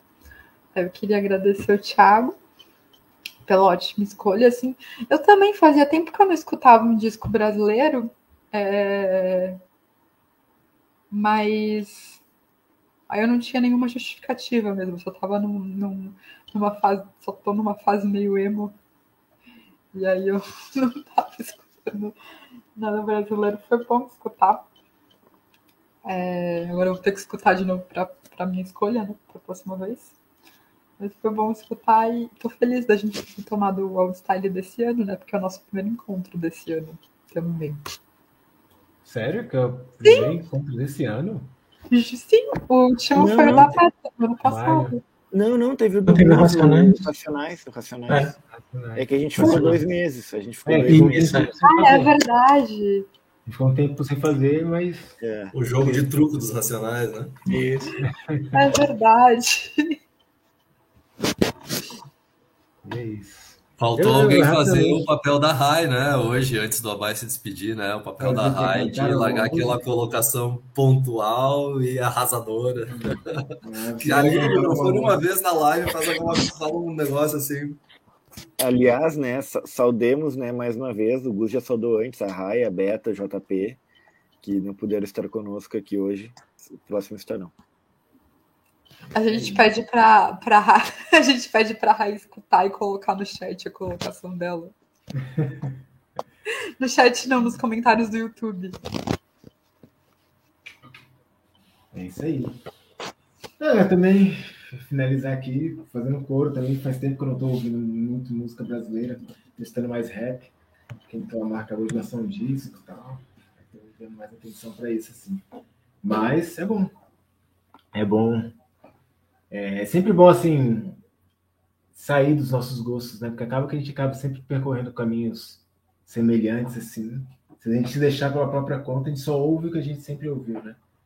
E é bom a gente criar estratégias, assim, para ouvir coisas diferentes. Né? E essa aqui do grupo é a mais interessante, porque são. A gente tem que pensar muito para escolher, né? Não é, a gente não. Porque como demora, né? Às vezes demora um ano, seis, sete, oito meses, assim. E a gente acaba sempre escolhendo algum, escolhendo discos que são significativos para a gente, por algum motivo, né? Aí cada um determina o, o porquê o disco é significativo na, na, nas suas vidas, mas a gente e é isso aí, a gente a, a, entra, entra em contato com uma coisa muito diferente do que a gente está acostumado, mas que tem importância para alguém assim que a gente que é importante para a gente, a gente dá uma atenção especial, ouve e entra em contato com outras outras coisas que a gente não está acostumado. Então, muito obrigado, Thiago, mas essa mas esse convite a embarcar nessa viagem foi boa, foi prazerosa, foi tranquilo assim, né? Foi bem bem de domingo mesmo, assim, de ficar só curtindo a preguiça, ouvindo, nem prestando atenção muito na letra, assim, né? Às vezes eu só deixava ele tocando, ia fazer alguma outra coisa ali. Quando via, acabava, que o disco é rápido também, pequeno. Antes de. Quando eu percebi que ia dar atenção para o disco, acabou. aí tinha que ouvir de novo e tal. Mas é isso. Muito obrigado aí. Me despeço. Um bom final de semana para todo mundo. E um bom início de semana, né? Falou, galera. Falou então. Valeu. Valeu. Bom fim de domingo. Rumo a segunda. Até mais.